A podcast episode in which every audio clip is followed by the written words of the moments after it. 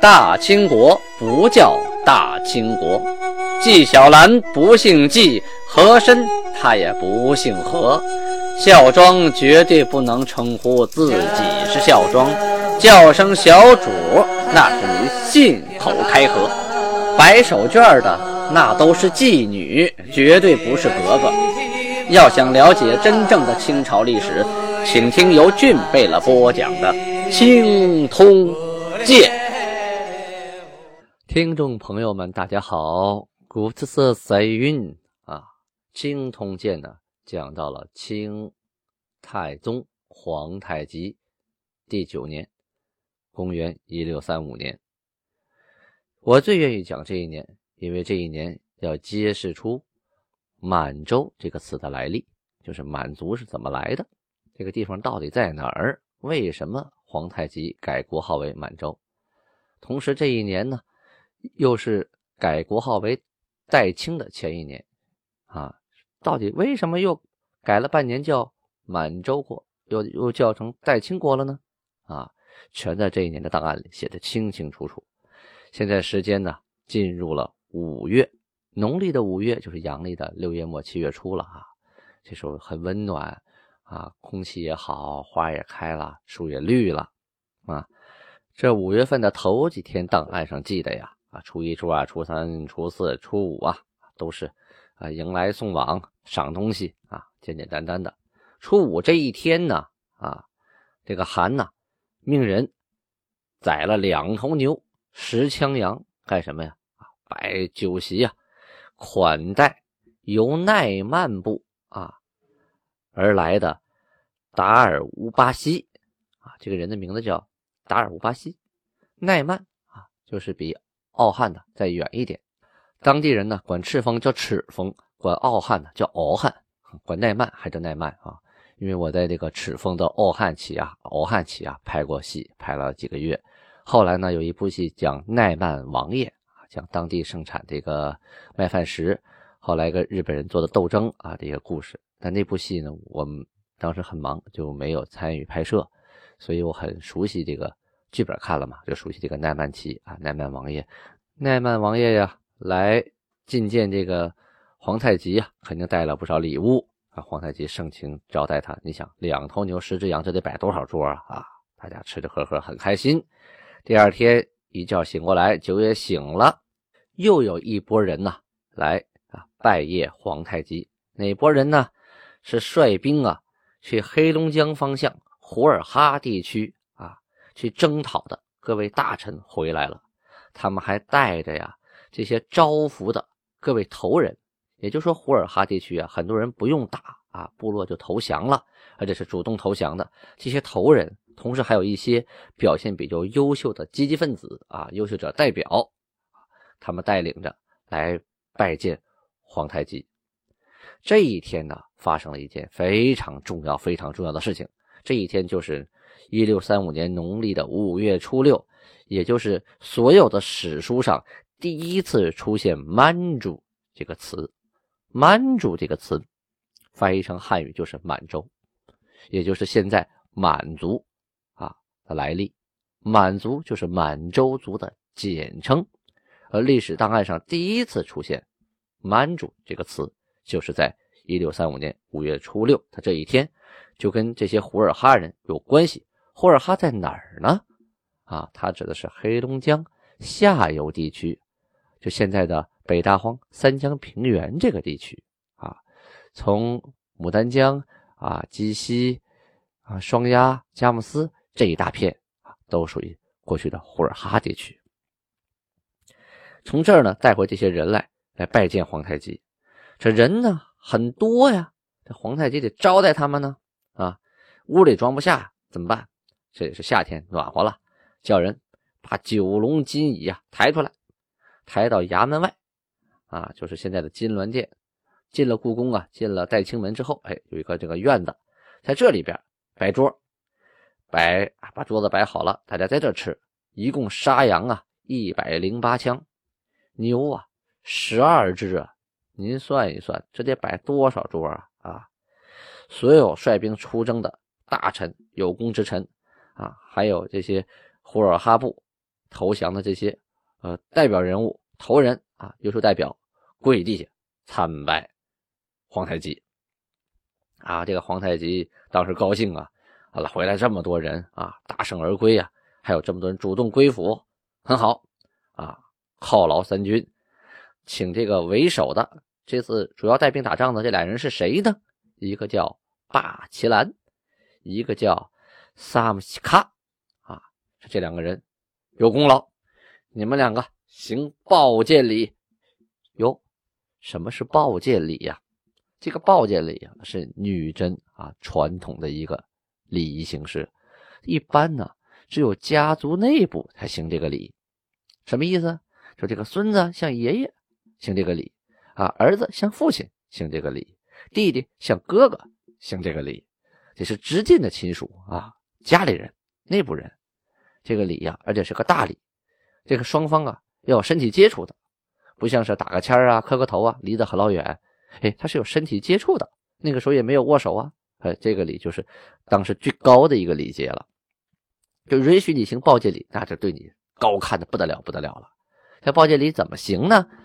就是行礼之人呐，走到啊受礼之人面前，然后屈一条腿啊，有的呢是单腿跪地，然后双手呢抱住受礼之人的腰部啊，捧着对方的腰。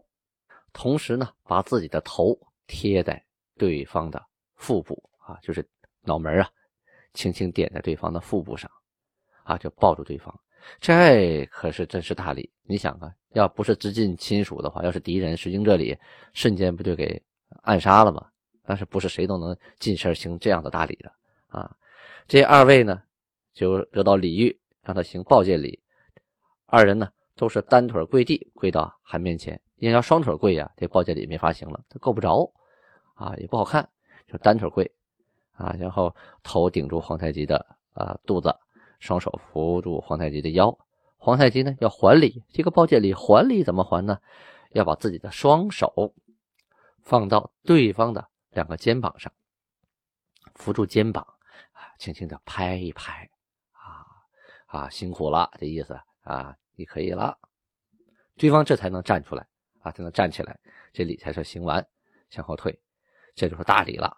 二位行完之后啊，又命这两个人对大贝勒啊代善也行此礼啊。大败了代善站起来，向他们呃面对二人走到面前，也扶了他们的肩膀啊。二人也行了报见礼。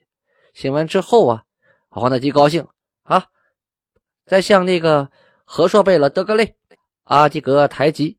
还有和硕额尔克楚科尔贝勒啊，你们都要行报见礼啊，这都是大人物。他们行完报见礼啊，其他跟着出征的大臣啊、将官都是叩见礼，就是跪地磕头啊。你行完了之后啊，被招服的两千多人呢，啊，都在外边等着呢啊。一部分进到院里来，一部分在院外，那这院里站不下两千人呢啊。对皇太极进行叩拜。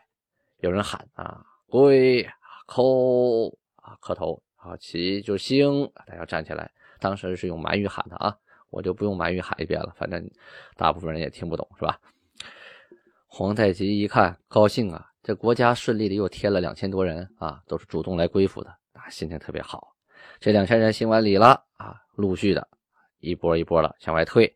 到退出去之后呢，又来了一波人，这波人呢是索伦部的。啊，索伦部前面我们说过，这是哪儿啊？这是黑龙江的上游地区。这个索伦呐是满语啊，叫索伦比，就是顺逆流而上啊，它不是顺流而下，反过来逆流而上，上游啊叫索伦比，就是顺着江往上走啊。所以呢，称这一部分人生活在黑龙江上游地区的啊，就是大兴安岭和这个小兴安岭啊交汇处。啊，往北往东北地区的，这叫索伦部。这里的头领啊，带人来供貂皮。这头领叫巴尔达奇，带人叩见，向韩来行礼啊。赶上今天真热闹啊，得排队的来啊。他也带了不少人呢。行完礼啊，韩也还礼啊，请他们下去，要有人招待他们，清点他们来进贡的貂皮到底多少，好坏如何，毛色如何。然后呢，按按照平常的规矩，该怎么赏怎么赏。这巴尔达奇呀，带着索伦部的人退下之后啊，皇太极下令，命令刚刚招服的新兵演练射箭，看看这招来的新兵箭术如何呀？啊，果然这新兵早有准备呀，啊，箭术不好的敢在皇太极面前嘚瑟吗？是吧？这都是什么人呢？都是玩弓箭的祖宗啊！啊，来的都是一些高手、神射手。啊，在韩宫大衙门门前的广场上摆上箭靶，嗖嗖嗖几箭呢！啊，箭无虚发呀！皇太极高兴，赏啊！这射箭活动展示完毕之后，这大排宴宴呢。刚才不说了吗？杀了十二头牛啊，一百零八枪羊，这这些肉摆一桌吃一顿，这得多少人来吃啊？哈，可热闹了啊！整个这韩宫大衙门门前呢是满满当当啊，坐满了人啊。有倒酒的，有端肉的啊，有敬酒的，好不热闹。大家酒杯都斟满了，韩呐端起自己的酒杯。皇太极呀，首先把巴奇兰还有萨姆西卡叫过来，你俩过来，过来，过来，过来啊！这次呃东征，你们两个立有大功啊！我亲自敬你们二人酒。哎呀，这俩人受宠若惊啊，连忙是跪倒在地呀啊！皇太极就说了：“起来，起来，起来！礼行完了，现在吃饭了，不讲那么多礼数，来一起，我们 c h 啊，一起喝，干了！三个人就干了这杯，大家好，都叫好啊，高兴啊，都举起酒杯，这气氛是相当的好啊。那酒一开喝，那情绪都来了啊。有人说了，那宫廷得讲礼仪呀啊，那个时候则不然。首先呢，都是关外的女真人，还没有细化那些礼仪。再有呢，今天很多人呢。”是功臣啊，皇太极呢让他们可以放开一点。再有呢，有一大部分呢是胡尔哈新招抚来的人，这些人就是半奴隶社会、半野蛮社会那种原始社会的那种生活方式，不讲那么多礼数。到了给给我倒酒我就喝啊，给我肉我就吃，也知道点啊，那个应该讲点规矩。但是一看大家这个气氛了，那就管不了那么多了，哈哈哈哈哈，嘻嘻哈哈，端起酒杯啊，这杯碰杯，碗碰碗啊。大碗喝酒，大口吃肉，是大快朵颐呀！皇太极敬完了这二位之后啊，端起酒杯啊，走下了啊这个台阶，从那个离座，从这个龙椅上就走下来了，挨个的啊到这一块这一块出征的将士的去敬酒，这太讲究了，就好像现在我们领导哈端着酒杯打圈似的。你看每次拍完戏啊，制片人呐、制片主任呐、导演啊，给剧组吃杀青饭的时候，这端着酒杯啊。挨桌的走，宁拉一圈是不拉一人呐啊！挨桌都敬啊！皇太极也是这么做的，敬完了这些有功之臣呐，啊又让下边人说：“来，把那几个招福的头人啊，都在哪儿坐着呢？我要向他们敬酒。”哎呀，这些头人们也是受宠若惊啊！啊，急忙都站起来啊，跟皇太极碰杯，一饮而尽呐。这酒啊，咱们简短截说。喝完之后，韩啊回宫，就回后宫了。这后宫啊，首先要穿过这个韩宫大衙门，就是金銮殿，然后呢要上台阶，后边堆得很高啊，上个台阶，台阶上边有凤凰楼，楼后边就是这韩的寝宫。到了寝宫之后，相对来说就安静的许多了啊，大家在外边喝呢，这寝宫里没什么人，除了伺候的啊，就是皇太极。这个时候啊，就可以干点正事了。什么正事呢？这个其中啊，有这么一个人啊，是这次打仗啊，主动被招服的啊，被押解回来的，叫穆克西科啊，这是胡尔哈人，他向皇太极汇报，就是他是代表这个胡尔哈被招呼的诸部落来向皇太极汇报的。皇太极得了解一下胡尔哈的什么情况啊，他自己没去过呀啊，那么远的地方。啊，我们要不要去管理呀？什么情况他得了解一下。啊，这个人呢，说的就是女真话，虽然呢有些方言，有些口音，但是呢不用翻译，皇太极就能听得很清楚，啊，很准确，大家是一种语言。这人说的什么故事呢？是说我呀，我爷爷，我父亲，他们祖祖代代啊，都生活在布库里山下的布勒霍里湖。啊，布库里山下布勒霍里湖在哪儿呢？就在今天的黑龙江北岸，原来清朝的江东六十四屯啊，说生活在那儿那个地方吧，过去啊没有文字，也没有档案，也没有书籍。我们古代时候啊，生活的情形呢，都是世代口口相传啊，流传到今天的。说我们这个布勒赫里湖啊，曾经有三个天女啊，天上下来的，一个叫恩库伦，一个叫遮库伦，一个叫佛库伦。用满语说呢，这三个仙女的名字，老大叫恩乌伦，老二叫真乌伦，老三叫佛库伦。这三位仙女啊，是到湖里来洗澡啊，洗着洗着呢，有这么一个喜鹊呀，就衔来了一个红果，放在旁边了。这个老三呢，佛库伦呢，最小，看见红果的喜欢，哎，拿来放嘴里。含着，想尝尝甜淡啊，好不好吃？结果一不小心，哎，咕噜，这红果就进肚了。进肚之后就发现不对，这身体呀有变化，肚子越来越大，哟，怀孕了。怀孕之后呢，生下了一个男孩，名字取叫布库里雍顺。这个布库里雍顺呢，后来所率领的啊同族同部落就是满洲部。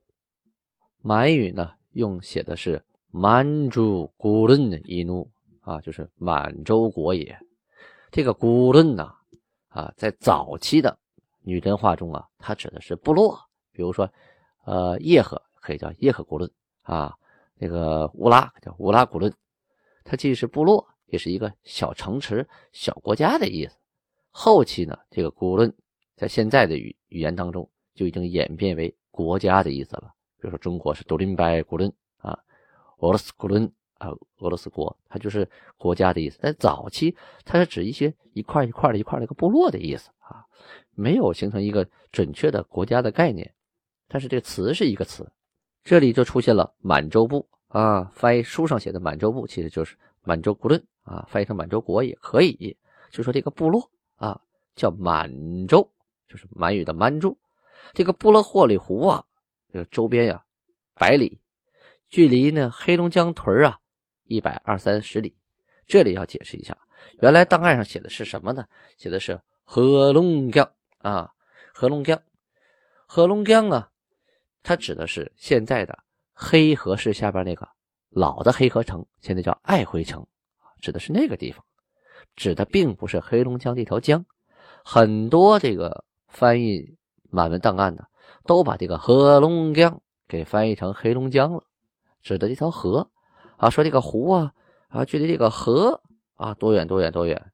因为这上面说了哈，满文档案上讲啊，这个湖啊，距离黑龙江去鄂木塘哦奥林古新八百，就是说距离黑龙江啊一百二三十里。可是这个黑龙江指的就是。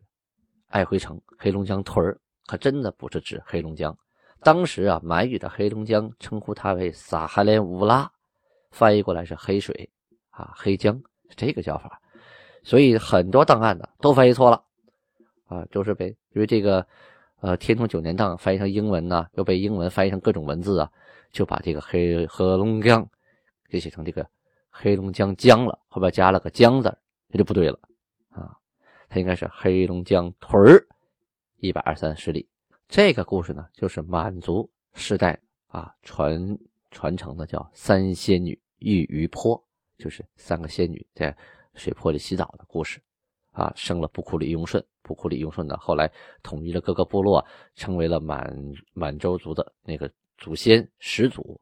后期这个。故事增增加啊，粉饰啊，越传越多，越传越多，出现了很多版本。但是核心第一次出现，就是从这个呃胡尔哈人穆克西科他的嘴里说出来的第一次有档案记录。在其他的那个档案里记得越来越夸张了，有的又说从长白山，有的从天池啊，有的又又从这里那里。但是根上啊，指的是黑龙江北的这个。过去江东六十四屯这个地区，那这个地区到底在哪儿呢？我做了考证啊，通过卫星云图，还有清朝过去的老军事地图啊，过去军事地图呢标注的江东六十四屯里边还真有这个山啊，地图上写的布库里山，山旁边还写着布勒霍里湖啊，确实有此地。这个人说呢，我生了两个儿子之后啊，我就离开了那个布勒霍里湖了，带着孩子呀，带着家眷呢，去黑龙江一个叫拿了婚的地方居住，就是往下游走啊，就走到下游拿了婚的意思就是温暖啊。拿了婚地方就是温暖的地方，往下游走，就是三江平原呼尔哈这地区。这回呢就被征战给带回来了。有了这个故事，皇太极立刻灵光一现呐。好，时间关系，咱们下回接着说。